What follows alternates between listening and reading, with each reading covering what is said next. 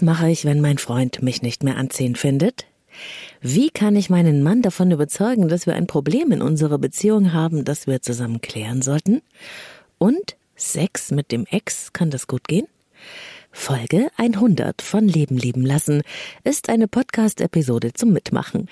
Ich beantworte eure Fragen in der Leben lieben lassen Sprechstunde. Leben lieben lassen. Der Podcast zum Thema Persönlichkeit, Beziehung und Selbstliebe. Von und mit Claudia Bechert-Möckel.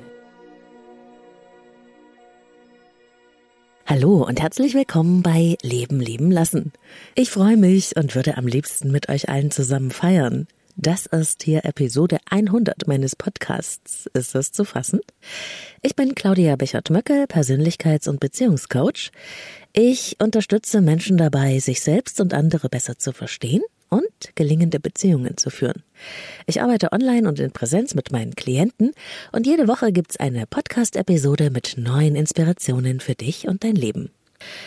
Und ich möchte heute gern etwas an euch zurückgeben und mich bei allen Leben leben lassen gern Hörern bedanken für eure Treue, eure Unterstützung, auch für euer tolles Feedback. Das bedeutet mir echt viel. Deshalb gibt's heute eine Folge nur für euch in der Sprechstunde. Los geht's mit einem kleinen Rückblick auf die letzte Episode 99. Da ging es ja um die vier Bindungsstile, die wir in Paarbeziehungen leben. Und dazu gab's eine ganze Menge Post. Ich freue mich, dass ihr so viel mit diesem Thema anfangen konntet. Wenn du die Folge über die vier Bindungsstile nicht gehört hast, dann hör da gerne nochmal rein, Episode 99. Eine Frage ist immer wieder aufgetaucht, nämlich die Sorge darüber, wie wir selbst unsere Kinder geprägt haben oder prägen. Und dazu lese ich mal stellvertretend sozusagen aus der Mail einer Hörerin vor. Gerade habe ich in der Küche während der Vorbereitung für das Mittagessen deinen Podcast zu den Bindungsstilen gehört. Als du den unsicher vermeidenden Bindungsstil beschrieben hast, habe ich mich und meine Tochter hundertprozentig wiedererkannt. Ich selbst habe in der Vergangenheit in unserer Mutter-Kind-Beziehung immer sehr damit gehadert, dass ich scheinbar keinen Zugang zu ihrer emotionalen Situation hatte, wenn sie zum Beispiel traurig war. Ich dachte immer, dass ich als Mutter doch in der Lage sein müsste, mich in ihre Sicht hineinversetzen zu können. Allerdings fehlte mir dazu schlichtweg die Empathie. Ich war ihr gegenüber und tatsächlich auch meinem Mann gegenüber teilweise so hart, wie ich es zu mir selbst war. Dafür schäme ich mich sehr. Das hat mich auch immer sehr belastet und mir das Gefühl gegeben, keine gute Mutter zu sein. So schreibt es die Hörerin und später in der Mail beschreibt sie dann, wie sie inzwischen lernt, auf ihre Tochter einzugehen, sich situativ einzufühlen und das ist auch genau der Schlüssel. Ich erlebe das häufiger, dass wenn Menschen verstehen, wie stark uns die Erfahrungen unserer Kindheit prägen für unser ganzes Leben, ja, dass sie sich dann große Sorgen und Schuldvorwürfe machen, wie sie sich zu ihren eigenen Kindern verhalten oder verhalten haben. Ich kann das super gut verstehen als Mutter. Doch ich möchte auch so ein bisschen Balsam auf die Wunde tun. Zuerst einmal ist es gut und richtig, sich selbst in Bezug auf sein Verhalten, seinen Erziehungsstil, seine Kommunikation mit dem Kind zu hinterfragen und sich seine Muster bewusst zu werden. Selbsterkenntnis ist mutig und es ist der erste Schritt, um etwas zu verändern. Der zweite Punkt ist aber, wir können als Eltern nicht alles richtig machen. Da kannst du dich anstrengen, wie du willst. Es gibt keine perfekten Eltern, weil es keine perfekten Menschen gibt.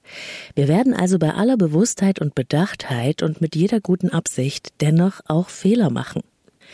Die Eltern-Kind-Beziehung muss auch gar nicht in Watte gepackt werden. Die Stabilität der Bindung geht nicht von einer schwierigen Situation flöten. Es sind die Häufigkeit und die Wiederholungen, die in uns Muster einprägen. Es geht also genau genommen immer um eine Tendenz, wie sicher oder unsicher ist die Bindung im Großen und Ganzen. Das hinterlässt die größten Spuren in der Erfahrungswelt des Kindes. Und genauso wie eine gute Erfahrung nicht hunderte negative wieder gut machen kann, können einzelne schwierige Erfahrungen auch nicht alles Gute zunichte machen. Die nächste Sache ist, wir können viel reparieren. Dafür ist es nie zu spät. Kinder spüren die Absicht, dass wir es gut machen wollen. Die spüren es auch daran, dass wir uns mal entschuldigen zum Beispiel, etwas revidieren, sie trösten und zugeben, dass wir auch als Erwachsene mal falsch liegen können. Wir dürfen also zeigen, dass wir nicht perfekt sind und dass auch Erwachsene Fehler machen. Viele meiner erwachsenen Klienten, die immer noch ungeklärte Themen in ihren Herkunftsfamilien plagen oder die auch den Kontakt abgebrochen haben zu ihren Eltern, die wünschen sich oft einfach nur, dass jemand von Elternseite mal sagt, es tut mir leid. Ich verstehe heute, wie mein Verhalten auf dich gewirkt hat. Bitte verzeih mir, dass ich es damals nicht so gesehen habe. Diese Würdigung, diese Anerkennung des erfahrenen Leids oder der Position der Sicht des Kindes von damals, der erlebten Ungerechtigkeit, das lässt oft Eisberge schmelzen, egal in welchem Alter. Es ist sehr berührend, das zu sehen, doch leider, es kommt viel zu selten vor. Es ist also nie zu spät für eine gute Kindheit. Und wenn du dir klar wirst über deine Muster, vielleicht auch die, auf die du nicht so stolz bist, dann fang an, sie zu ändern jetzt. Dein Kind wird es dir danken und du selbst hoffentlich auch.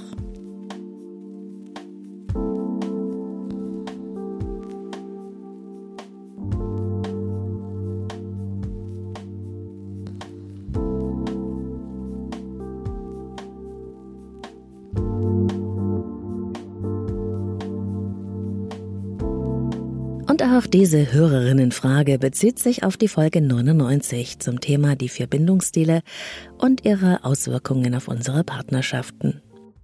Hallo Claudia, ich habe ähm, deine letzte Sendung mit großer Aufmerksamkeit verfolgt. Mal abgesehen davon, dass ich ähm, so gut wie jede deiner Folgen sehr, sehr gerne höre und dir für ähm, deinen Content, den du da lieferst, sehr, sehr dankbar bin, weil ich finde die Art und Weise, wie du die Inhalte rüberbringst, einfach grandios und ich höre es mir sehr gerne an. Ähm, aber insbesondere deine Folge zu den Bindungsstilen fand ich sehr interessant. Vor allem auch, dass du so ein bisschen aus dem Nähkästchen geplaudert hast und ähm, von deiner persönlichen Erfahrung mit deinem Mann berichtet hast. Ähm, das hat mich sehr ermutigt. Also ich habe mich definitiv auch als ähm, der unsichere, ambivalente Typ identifiziert und ähm, mein Partner ist der ja, bindungsängstliche, der vermeidende Typ. Und natürlich haben wir dann diese klassische Dynamik miteinander entwickelt. Ähm, er möchte seinen Freiraum, ich brauche aber die Nähe. Wenn er den Freiraum sucht, beziehe ich das natürlich auf mich und ähm, braucht dann natürlich umso mehr Nähe, was ihn natürlich nur umso mehr in, in sein Autonomiebedürfnis drängt. Jetzt ist die Frage, ich habe das so für mich äh, verstanden und kann das für mich auch einordnen, aber wie hole ich da meinen Partner mit ins Boot, ohne ihn zu überfordern, ohne ihm ähm, das Gefühl zu geben, Druck aufzubauen oder ihn zu bevormunden oder ähm, ihm das Gefühl zu geben, hey, ich wüsste es doch besser. Obwohl mir ganz klar ist, ich kann ihn ja zu nichts zwingen, aber ähm, ich möchte es einfach für uns beide so schön wie möglich gestalten und ähm, möchte natürlich nicht nur an meinen Themen arbeiten, sondern ihm auch zeigen, hey, guck mal, du hast da so ein gewisses Muster, was du ähm, abspielst, so ein gewisses Programm, was sich dann immer wieder abspielt, womit du dir dein eigenes Leben einfach schwer machst. Und ich, ich habe halt Angst davor, es offen anzusprechen, weil ich Sorge habe, dass es ihn überfordert und er die Schotten dicht macht. Gibt es da irgendwie ein Hintertürchen oder was kann ich machen, ohne es direkt anzusprechen und ihm das Gefühl zu haben, ich möchte ihn therapieren. Also erstmal freut es mich sehr, dass dich mein Podcast inspiriert. Ich freue mich auch über deine Wertschätzung und ich denke, dass sich in dieser Frage viele andere Hörer und Hörerinnen auch wiederfinden, denn es gab einige Fragen in diese Richtung. Wie sage ich es meinem Partner, meiner Partnerin? Wie kriege ich ihn oder sie dazu, dass er oder sie mit mir zusammen sich diesen Themen unserer Beziehung stellt? Weil das ja nur zusammen funktioniert, dass man eine Veränderung hinkriegt. Man merkt sehr stark, wie wichtig dir das ist und auch, dass du sehr, sehr stark in die Verantwortung dafür gehst, dass es für euch beide gut wird. Das ist zum einen erstmal eine wunderbare Eigenschaft, sich verantwortlich, zuständig zu fühlen. Aber zu viel vom Guten kann hier auch schädlich sein. Wichtig ist nämlich, dass er seinen Teil der Verantwortung am Gelingen der Beziehung auch übernimmt und auch übernehmen darf. Und dass du in dir verankerst, du bist nicht allein zuständig für diese Beziehung. Du darfst ein Stück Verantwortung loslassen.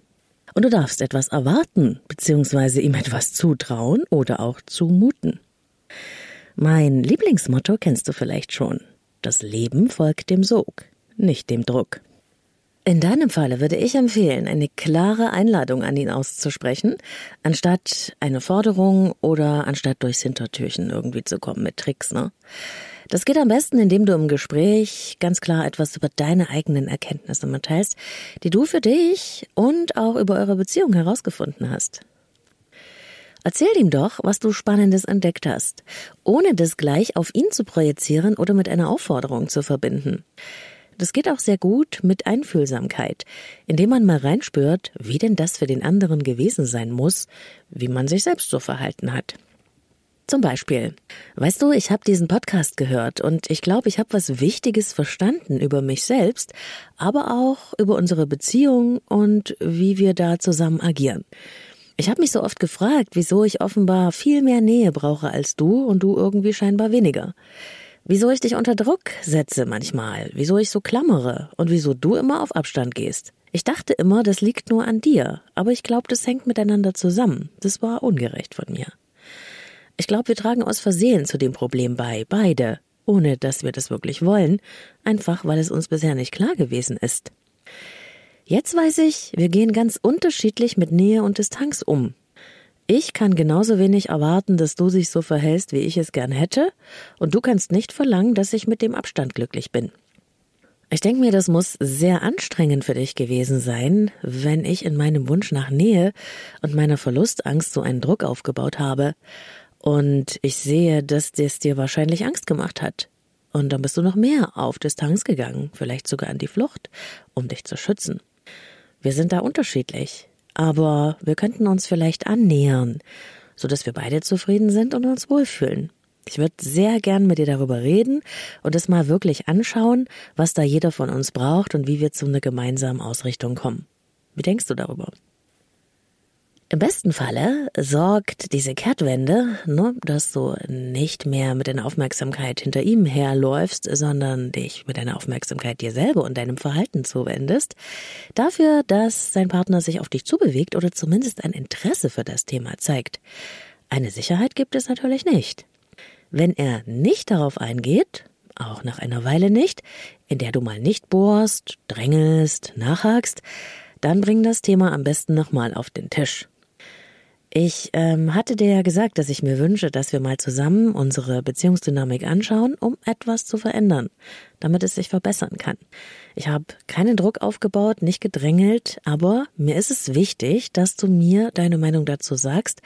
Ich brauche eine Antwort von dir und das Gefühl, dass wir beide etwas für die Veränderung tun wollen. Sonst fällt es mir sehr schwer, an diese Beziehung zu glauben. Das kann man ruhig so deutlich sagen. Und wenn danach dann auch wieder nichts passiert, ja, dann ist das auch eine Antwort. Dann heißt das nämlich, dass dein Partner dich mit deinem Anliegen ins Leere laufen lässt. Und das ist für eure Beziehung wirklich ungünstig. Also ich rate keine Tricks zu machen, sondern mit Klarheit, Mut und Positionierung, aber auch mit Verständnis auf die Sache loszugehen. Nur geht das Verständnis nicht nur in eine Richtung, sondern in beide. Wichtig ist aber auch, dass du für dich eine Grenze setzt. Dass du diese Beziehung möchtest, ist klar, aber eben nicht um jeden Preis. Wenn der Preis ist, dass deine Bedürfnisse kaum eine Rolle spielen und dein Partner allein das Beziehungsmodell vorgibt, das ihr lebt, nämlich seins, weil er eben besser darin ist, an seinen Vorstellungen festzuhalten und du dich mehr anpasst, als es gut ist, dann entsteht eine Schieflage. Und in Beziehungen geht es nicht zuerst um Harmonie, es geht immer vordergründig zuerst um Balance. Und denk bitte daran, du bist eine Königin. Du sprichst Einladungen aus, aber du bettelst doch nicht. Wenn sich dein Partner nicht bedrängt fühlt, wenn er freiwillig auf dich zukommen kann, ist die Wahrscheinlichkeit viel größer, dass er das tut und dass er sich committet. Und dafür drücke ich dir die Daumen.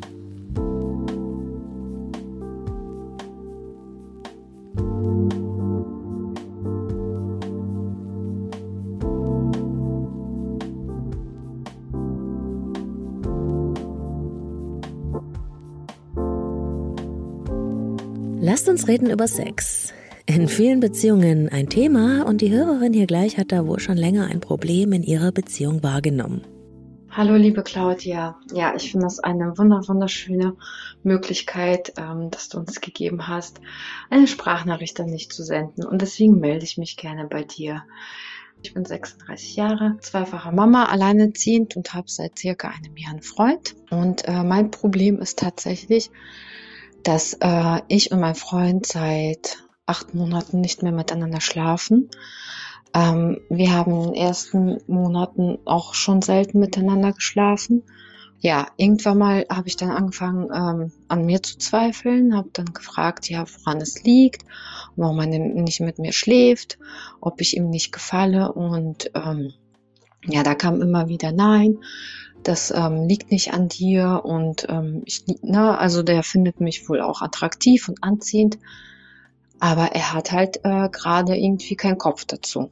Das war so am Anfang. Und ähm, ja, egal wie oft ich das jetzt versucht habe, kam immer wieder ähm, ja, eine Zurückweisung. Also ich habe nicht das Gefühl, dass er irgendwie eine andere Frau toll findet, weil er sonst alles für mich tut und meine Kinder. Und ähm, ja, wir sehen uns auch mittlerweile nur noch am Wochenende, weil der bei der Marine ist. Und ähm, klar, oft sind halt die Kinder dabei, aber wir haben halt oft Wochenenden, wo wir alleine sind. Und wir waren auch im Urlaub alleine. Selbst im Urlaub haben wir nicht miteinander geschlafen. Und er sagt auch, der weiß nicht, warum das ist. Ähm, ja, was dahinter steckt, aber der kann mir zu 100 Prozent sagen, dass es nicht an mir liegt, dass es an ihm liegt und er halt einfach keine Muse dazu hat, mit mir zu schlafen. Das ist mein größtes Problem. Ich frage mich einfach, ob das normal ist. Ne? Also ich kenne das halt ganz anders. Ne? Ich danke dir fürs Teilen. Ich kann sehr gut verstehen, dass du dir wirklich Fragen stellst, dass sich das umtreibt, dass sich das einfach nicht in Ruhe lässt. Das würde wahrscheinlich jedem und jeder so gehen. Zumal du ehrlich gesagt keine wirkliche Antwort von deinem Partner bekommst, ne? Das halte ich schon für schwierig, dieses ins Leere laufen lassen. Und äh, für kurze Zeit kann man das auch mal hinnehmen, aber auf Dauer ist es wirklich keine Erklärung. Eine lebendige Beziehung ist im Grunde genommen eine Dreieinigkeit aus Leidenschaft, Freundschaft und Gemeinschaft. Das kann man sich so wie ein Dreieck vorstellen. Den meisten Menschen hilft es nicht, wenn sie eine Basisfunktion aus friedlichem Miteinander und sich unterstützen haben. Das ist nett, ne, wenn man Freundschaft und Gemeinschaft hat. Wirklich, aber es ist wie in einer freundlichen WG. Wenn beide das möchten und viele Paare leben so, dann ist alles fein. Aber ich habe nicht den Eindruck, dass es ist, was du dir wünschst. Und das ist auch verständlich. Der Punkt ist hier, es gibt immer einen in der Beziehung, der weniger von etwas will als der andere. Zum Beispiel Sex. Wer aber weniger von etwas will, bestimmt darüber, wie viel der andere davon bekommt. In dem Fall bestimmt dein Freund darüber, wie viel du von deinem Bedürfnis nach Leidenschaft, nach Erotik, nach Anziehungskraft und Sex bekommst. Und du bist abhängig davon. Das ist eine enorme Schieflage, die auf Dauer nicht gut gehen kann. Und ich frage mich, wo geht es denn hier bitte schön um dein Bedürfnis? Sexualität ist eine wichtige Beziehungsebene und natürlich musst du nicht ohne Sex leben. Wer will das schon? Und doch nimmst du es schon lange so hin. Wann wirst du aufhören, auf ein Wunder zu warten? Und ich merke auch, dass du mehr damit beschäftigt bist, warum er dich nicht anziehen findet. Also die Frage, bin ich gut genug, schön genug? Man hört, dass du denkst, dass dieses Thema, kein Sex, mehr mit dir zu tun hat als mit ihm selbst. Es klingt aber für mich so, als gibt es da ein Thema, das weniger mit dir als mehr mit ihm zu tun hat.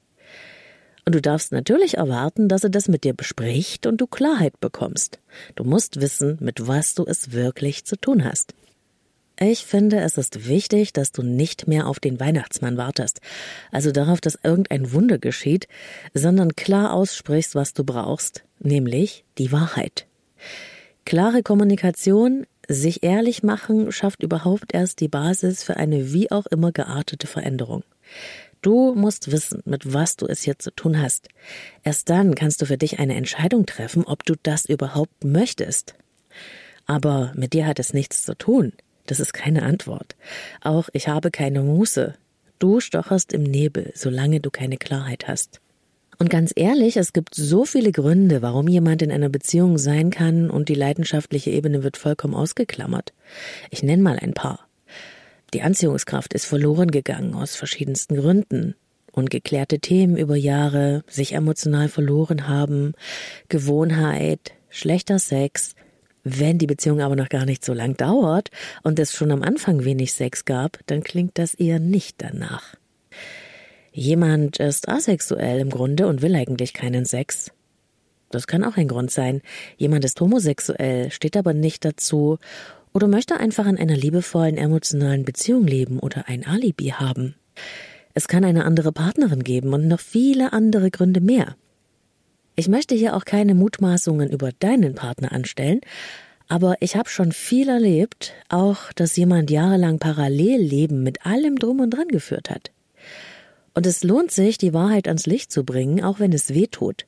Egal wie liebevoll dein Partner sonst ist oder was er für ein freundlicher Mensch ist, wenn eure Bedürfnisse so unterschiedlich sind, kann das für eine Beziehung schwierig bis unmöglich sein. Denn ob wir gut in einer Beziehung leben können, das entscheidet sich auf der Langstrecke nicht allein daran, dass wir jemanden mögen oder jemanden toll und angenehm finden. Klarheit, ehrlicher Austausch und notfalls Begleitung und professionelle Unterstützung. Das würde ich hier empfehlen. Da gibt es viel Unausgesprochenes offenbar, das durch die Beziehung wabert. Ich wünsche dir dafür Mut und Kraft.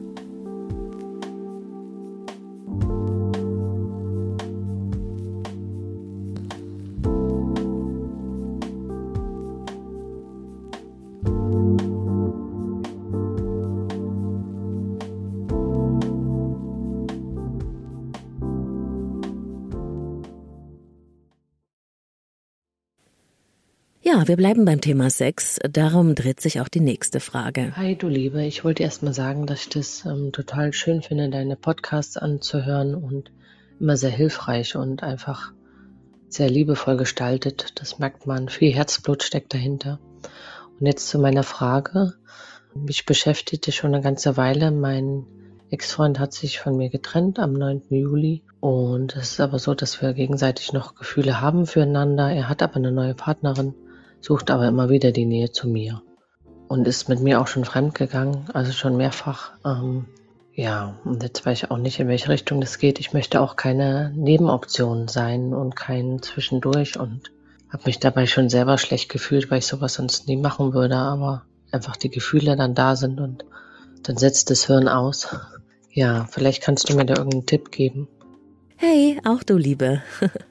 Danke für deine Wertschätzung und ich kann wirklich gut hören und verstehen, wie sehr es dich hin und her reißt bei diesem Thema und dass es dich sehr belastet. Und im Grunde hast du die Antwort schon gleich selbst mitgegeben. Aber es braucht manchmal wirklich eine ganze Weile, bis man das auch erkennt oder realisiert. Du darfst da ganz freundlich mit dir sein.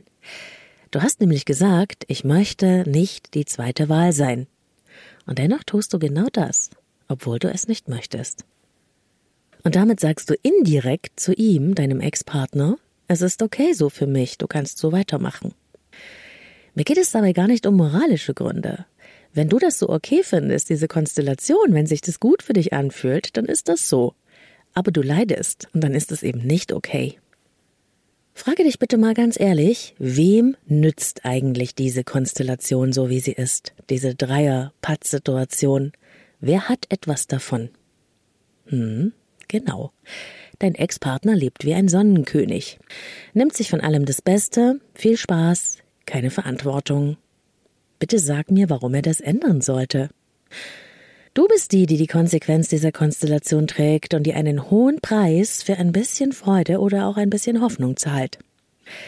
Natürlich, ich verstehe, wie schwer das ist. Nach so einer Trennung, die du ja offenbar auch nicht wolltest. Da dauert die Verarbeitung, bis man wieder heile ist. Und natürlich agiert bis dahin das Prinzip Hoffnung.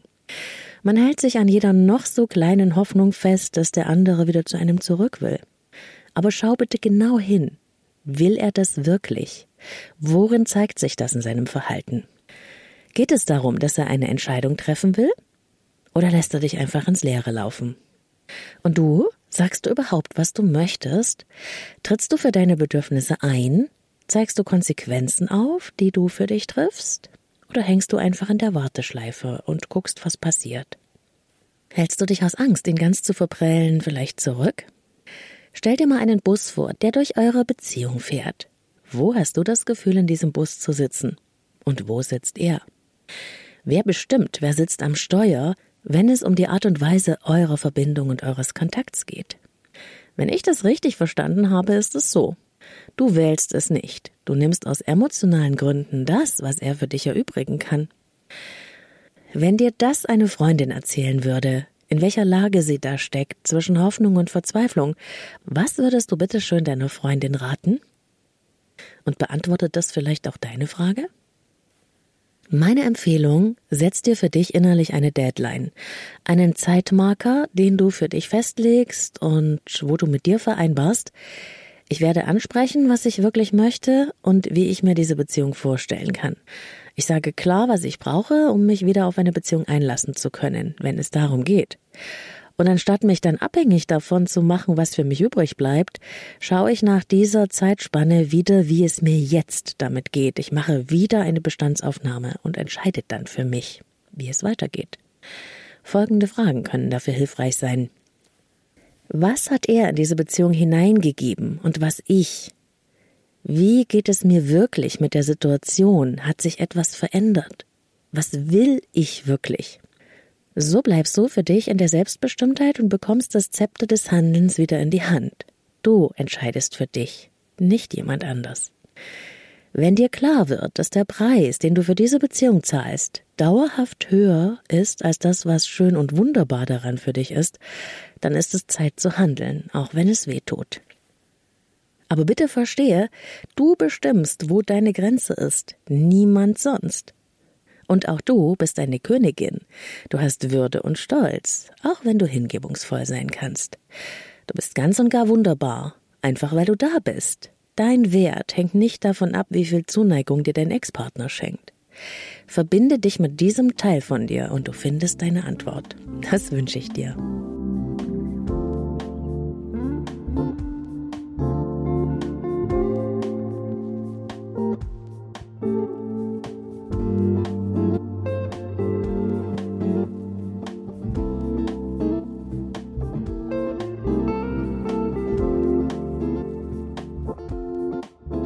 Und in der nächsten Frage geht es auch um Beziehungen. Hören wir mal rein.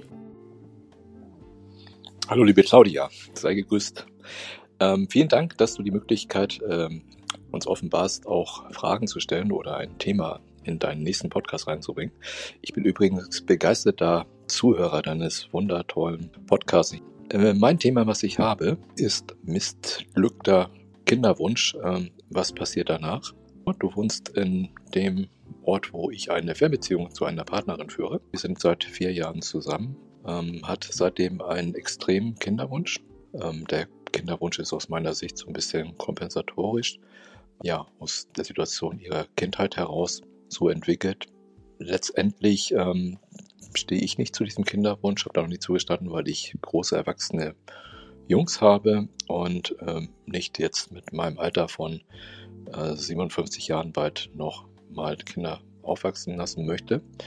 Und ähm, ja, von daher haben wir uns noch nicht so festbinden können, da ich immer noch spüre, ähm, dass der letzte Versuch, also durch einen anonymen Samenspender, nicht funktioniert hat. Das hat natürlich unsere Beziehung ganz schön belastet.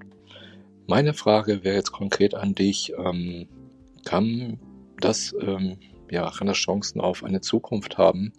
Ähm, oder ist da auch die Möglichkeit, was ich auch schon gelesen habe, wenn das nicht bearbeitet ist, dass man da selbst in eine Depression verfällt. Und ähm, ja, von daher würde ich da deine Erfahrung hören, was, wie man damit umgehen kann, wenn dieser Kinderwunsch nicht geglückt ist, wenn man dann in diese Beziehung geht und ich bin ja dann der Partner, der ja der letzte war, wo das noch möglich war, vom Alter her, sage ich mal, ähm, der nicht dazu gestanden hat und ob sich sowas, ich sag mal ganz salopp, wieder verflüchtigt. Ganz heikles Thema, wo es natürlich ein großes Verständnis für die Beziehungsvorstellungen von beiden Partnern erst einmal geben muss.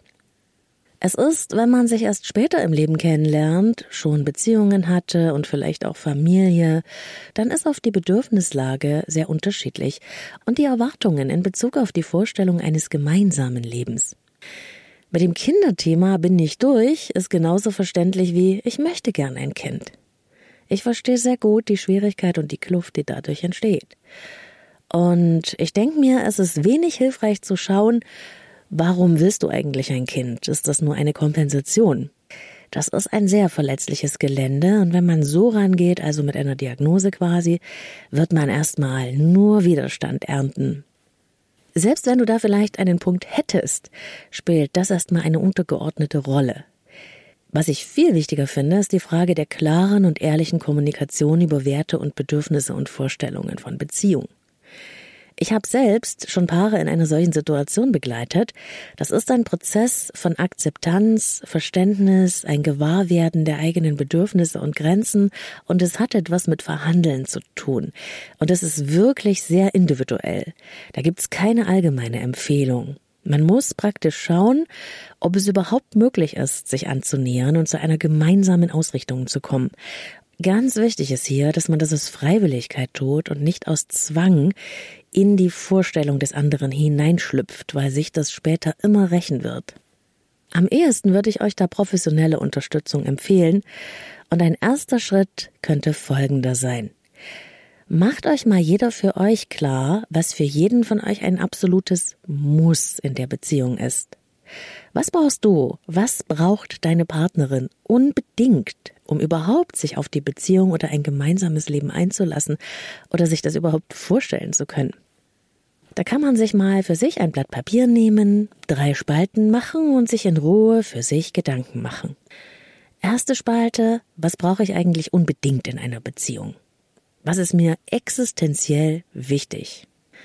Nächste Spalte, was geht gar nicht? Bedeutet, wo ist meine absolute Grenze? No-go. Hier hört für mich alles auf. Macht euch darüber Gedanken, jeder für sich.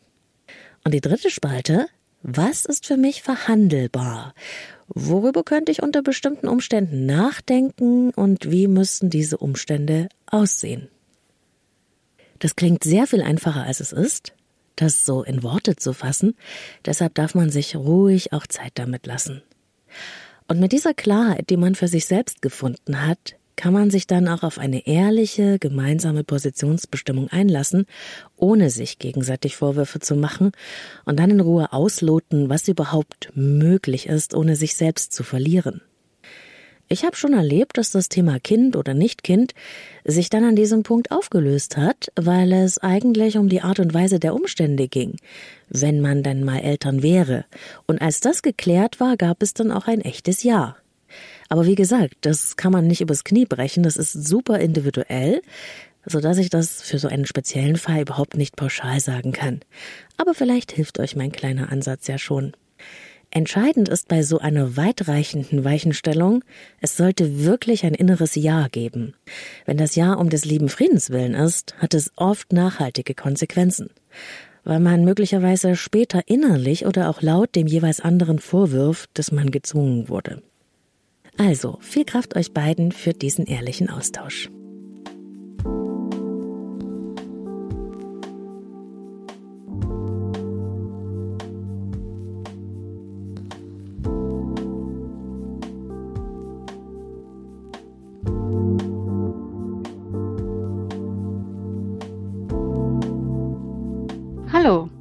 habe eine Tochter, die sich in Ägypten in einen Ägypter verliebt hat, der es auch sehr ernst mit ihr meint und sie haben eine viereinhalb Jahre ähm, Fernbeziehung geführt. Sie hat ihn zum Schluss auch standesamtlich in Kairo geheiratet und dann äh, hat sie kalte Füße bekommen aufgrund der unterschiedlichen kulturellen Schwierigkeiten aufgrund der sehr, sehr starken schon, also wir als Europäer würden es als krankhafte Eifersucht benennen.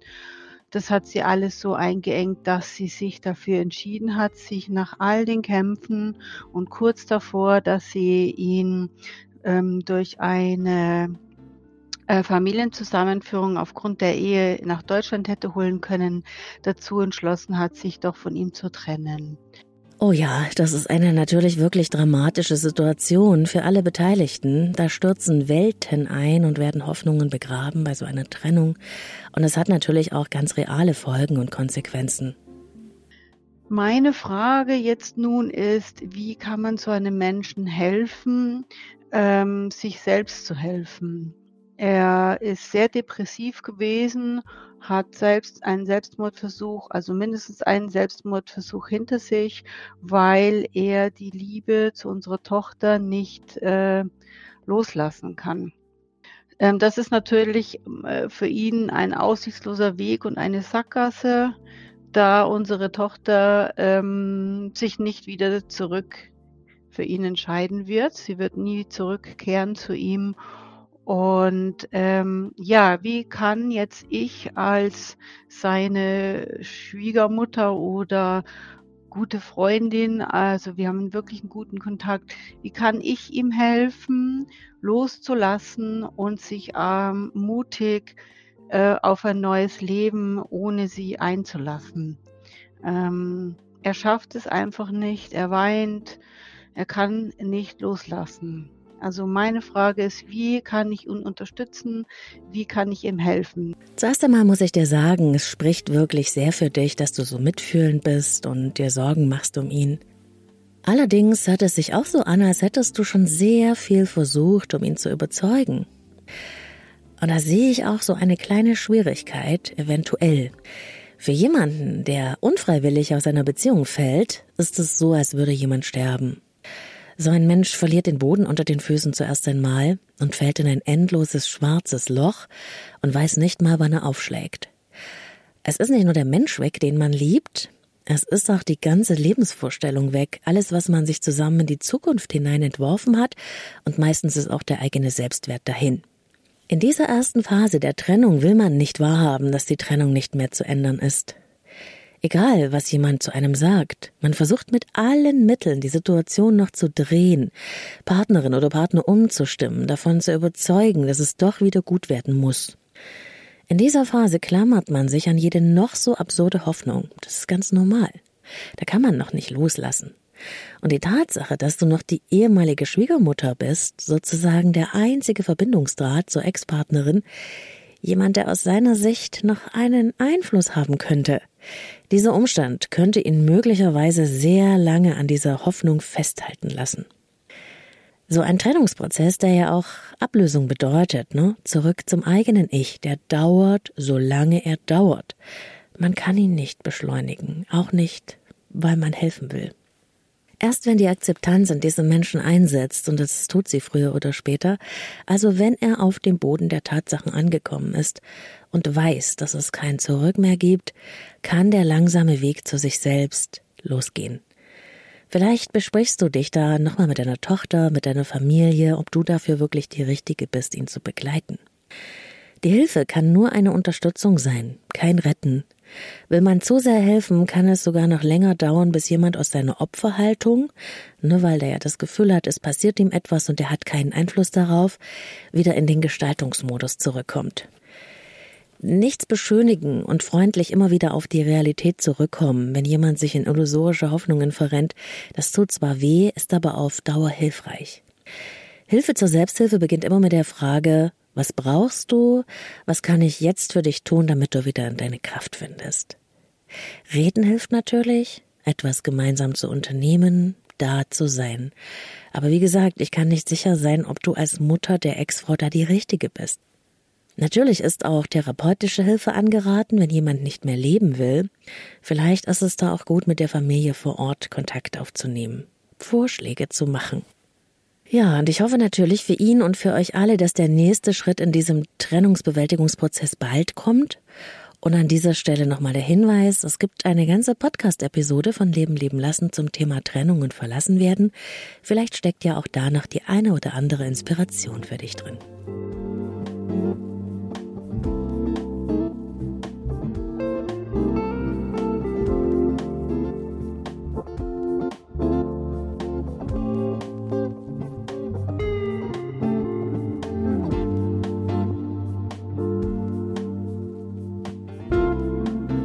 Und vom Thema Beziehung jetzt zu einem ganz anderen Thema. Liebe Claudia, ich habe vor ein paar Wochen auf eine interne Bewerbung eine Absage erhalten. Als Ursache wurden hier Gründe aufgeführt, die gegen meine oder meine Persönlichkeit als Ursache nannten, was ja insgesamt ja schwer zu verdauen ist und mich äh, nach wie vor beschäftigt. Wie kann ich es schaffen, an dem Thema nicht mehr zu grübeln und trotzdem mit meinem Chef eine gute Zusammenarbeit haben? Oh, ich glaube, das ist eine wirklich sehr schmerzhafte Erfahrung gewesen. Es tut mir sehr leid, dass du, dass du diese Erfahrung machen musstest. Wegen deiner Art oder deines Charakters nicht für diese Position in Frage gekommen zu sein. Ich kann mir das nur schwer vorstellen, wie man so etwas begründet, und ich bin jetzt auch nicht ganz sicher, ob du wirklich die Klarheit darüber hast, was der genaue Grund ist. Gibt es da vielleicht noch Fragen oder Klärungsbedarf? Wenn du sagst, du grübelst noch, dann scheint es da ja noch Unklarheiten gegeben zu haben, die dich jetzt sehr in Schach halten. Was würdest du also gerne wissen wollen oder fragen, wenn du keine Angst hättest? Was würdest du auch gerne entgegnen? Konntest du eigentlich für dich Position einnehmen, Argumente vorbringen? Konntest du überhaupt irgendetwas sagen? Oder musstest du alles stumm ertragen oder runterschlucken? Wurde dir diese Kritik äh, in einem Zweiergespräch offenbart oder in einem größeren Rahmen? Und wie denkst du eigentlich selbst über diese Vorwürfe an dir und deinem Charakter? Gibt es da etwas, das du für dich annehmen oder ändern kannst? Oder hast du das Gefühl, es war ein Vorwand aus einem ganz anderen Grund eigentlich, wurde dir diese Chance nicht eingeräumt? Und der wahre Grund ist ein ganz anderer? Wurde dir eine Chance eingeräumt, irgendetwas zu verändern? Wenn du dir diese Fragen stellst und es ist noch etwas offen, dann möchte ich dich ermutigen, noch einmal das Gespräch zu suchen. Innerlich finden wir oft erst dann Ruhe, wenn die Dinge klar und verständlich sind und wenn du für dich eintreten konntest. Sonst kreisen und kreisen die Gedanken und du hast kein richtiges Warum und dann kannst du nicht loslassen. Und das merkt man natürlich dann auch an der Unsicherheit des Verhaltens. Prinzipiell kann man sagen, dass es nach so einem Schlag gegen das Selbstwertempfinden oft eine Weile dauert, bis man sich innerlich wieder beruhigt. Von daher ist man dann recht verletzlich und es ist wichtig, mit sich selbst fürsorglich zu sein, anstatt irgendwie brillant beim Chef rüberzukommen. Je nachdem, wie du für dich die Fragen oben beantwortet hast, kannst du natürlich auch in die Offensive gehen und deinen Chef um ein Gespräch bitten, indem du ihn wissen lässt, dass du trotz der Absage gerne auch weiterhin gut mit ihm zusammenarbeiten möchtest. Das ist sowas wie ein Statement, ne? dann weiß wieder jeder, woran er ist. Aber wie gesagt, das hat sehr viel mit den Umständen zu tun und mit deiner Befindlichkeit. Ich wünsche dir viel Kraft. Ich hoffe, du findest Trost und Unterstützung bei lieben Menschen in deiner Umgebung, die dir zeigen, dass du gut genug bist, so wie du bist.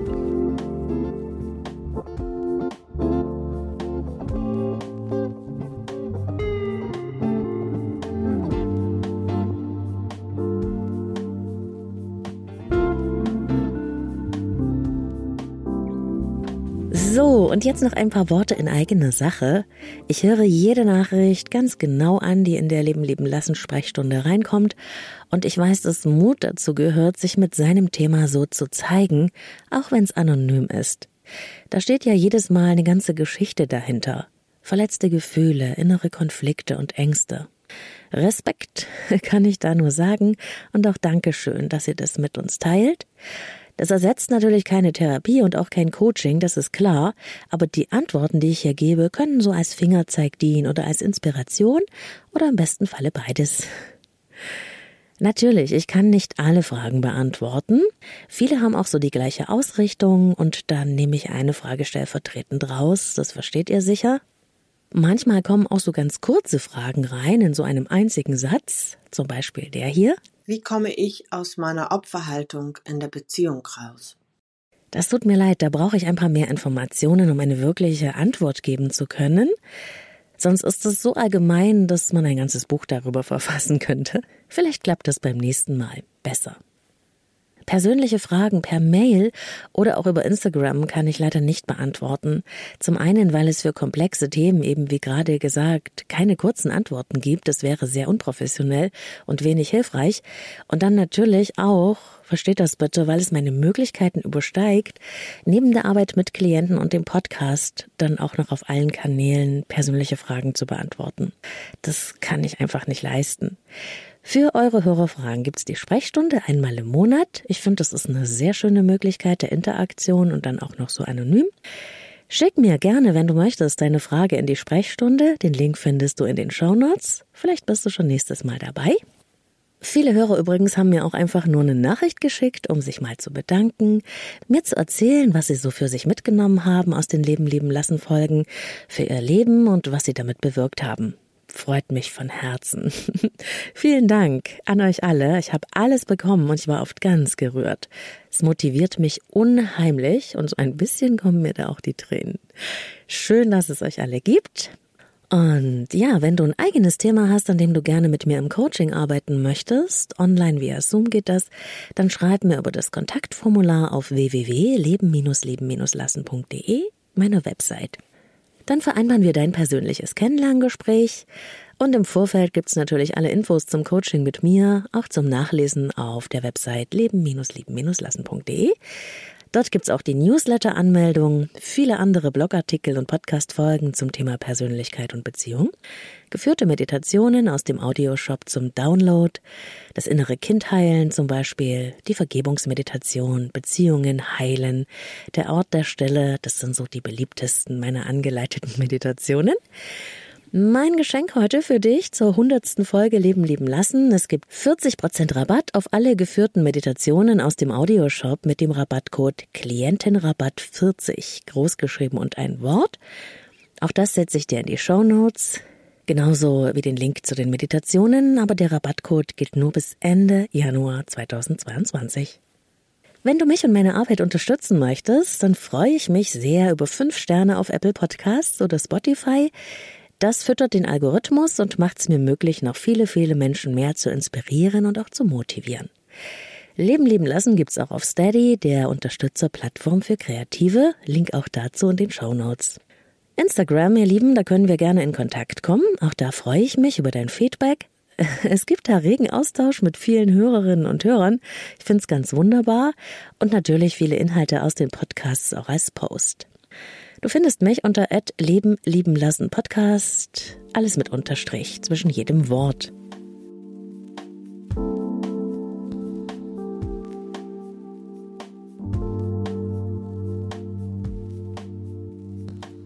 So, das war sie, die Folge 100. Und jetzt stoße ich mal mit euch allen an. auf euch und auf weitere 100 Folgen Leben lieben lassen. Alles Liebe und viele Grüße von mir. Bis zur nächsten Woche. Da geht es um ein ganz spannendes Thema, das Drama-Dreieck. Opfer, Täter, Retter, Psychospiele. Lass dich überraschen und vergiss nicht, den Podcast in deiner App zu abonnieren, wenn du es noch nicht getan hast, damit du nichts mehr verpasst. Wir hören uns, deine Claudia.